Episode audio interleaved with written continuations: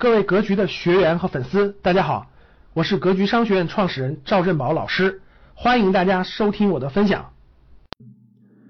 在我们家呢，电视是很少开的，那可以说是几乎不开。那最近呢，有两个事情啊，我就开电视了，并且呢，我还带着孩子一起看了电视节目。那都是什么事情呢？啊，第一个是我们都知道，在九月二十八号的时候。呃，中国女排呢可以说十连胜，然后呢已经提前锁定了这个世界杯的冠军了。然后呢，当我看到这个消息之后呢，哎，我突然就觉得我应该带着孩子看一下这个比赛。然后呢，我就在二十八号晚上，孩子写完作业之后呢，我就打开了中央舞台，和孩子一起看中国对塞尔维亚的那场转播吧。然后呢，我带孩子看的过程中呢，我有很多感触。第一个就是，我回想起来了，在我小学的时候，也同样看过女排的这种世界大赛的比赛。然后呢，我印象当中有一年女排和另外一个国家比这个冠军，我忘了是哪个国家了啊，可能是俄罗斯，可能是古巴。哇，经过艰苦卓绝的那种比赛，最后失败了，得了个亚军。啊，我觉得我就哭了，当时那种，我就感觉呢，我的这种关心国家，对吧？关心这种爱国。包括对这种拼搏精神的那种感触，自己这些东西是怎么来的呢？就是因为在一些重大事情上自己关注，自己受了影响，所以一点点我就在自己身上长出来的。所以这次呢，哎，我带着孩子重新看了一遍女排的这个跟塞尔维亚这场比赛啊，哇，同样我就跟孩子说，我说你看到没有？我们看结果很简单，三比零，对吧？但其实整个过程当中，那是一分一分抠出来的，一分一分拼出来的。在这场比赛的第二局的时候，真的是咬得非常非常紧。中国一分，塞尔维亚一分，中国分，塞尔维亚一分，就这样拼。孩子看的都惊心动魄，哇，孩子都觉得哇，好好惊心动魄呀。然后呢，每得一分的时候他就很开心很开心，然后每丢一分的时候他就很悲伤，然后很痛苦那样的。中间的纠结，我们很多人其实。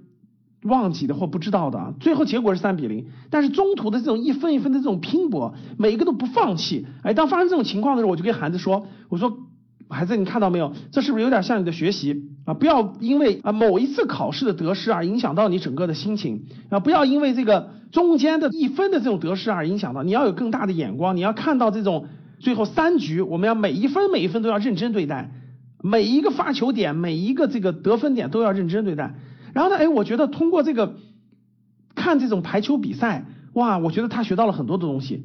他知道了什么是拼搏，知道了那一分一分的咬住那种往前走的那种感觉，他感受到了。然后他感受到了这种为国争光的这种感觉，哇，我觉得同频真的是同频。我感受到了，这才是我教育孩子非常非常好的时机和节点。那结果呢？赶上了，哇，九月二十九号。我们国家给这个可以说是国家的功勋人物吧发这个国家奖章，哇！我觉得上午看完这个新闻之后，对吧？看到国家领导人给这个国之栋梁发这个荣誉奖章的时候，哎，我就让跟孩子说，今天晚上我们一定要看新闻联播。结果呢，九月二十九号的时候呢，七点钟准时坐在了新闻联播前，哇！结果那天的新闻联播播放了五十分钟，因为又有这个颁奖仪式，又有女排获奖啊等等，因为又赶上了这个。咱们七十年国庆，所以事情非常多，哇！整个看这个颁奖仪式的过程，哎，每一个过程我就给孩子讲，比如说，孩子你看，这是一个国家最隆重、最隆重的一个仪式，在这个仪式上有礼宾，对吧？有这种少先队员的献花，有国家领导人的发言，有国兵仪仗队护送这些国之栋梁，啊，他就知道了很多，哇，这么大的仪式是什么样的。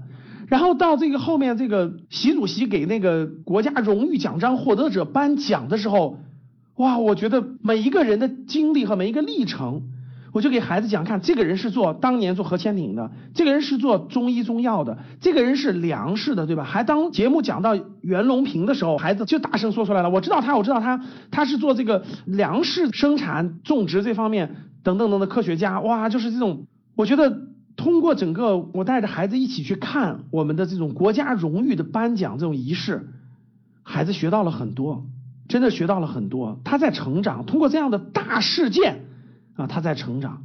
录这期节目的时候呢，我们的大阅兵还没有举办，啊，我希望国庆节十月一号的上午，我会带着他一起去看咱们的大阅兵。恰逢国家七十周年的这种纪念的过程中啊，有这么多的大事发生。我觉得在这些大事上，我带着孩子一起去回顾，一起让他去看到这些事情。我给他讲这些事情背后的原因、背后的事件、背后的故事、背后的人物，我能看到他在成长。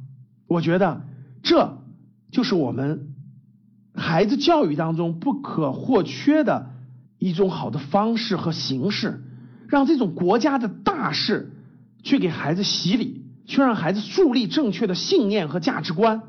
这是非常非常重要的，孩子教育是更高维度的投资，投资绝不简简单单是让我们的资产保值增值，我们赚多少钱的问题。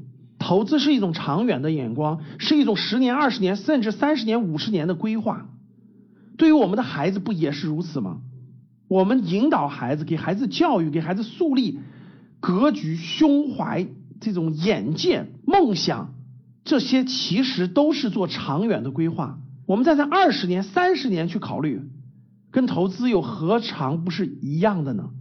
所以，希望我们每一位听众都用这种长期的眼光、长期的规划去面对投资，去面对孩子的教育，因为孩子的教育是更高维度的投资。感谢大家的收听，本期就到这里，想互动交流学习。请加微信三幺幺七五幺五八二九三幺幺七五幺五八二九，欢迎大家订阅收藏，咱们下期再见。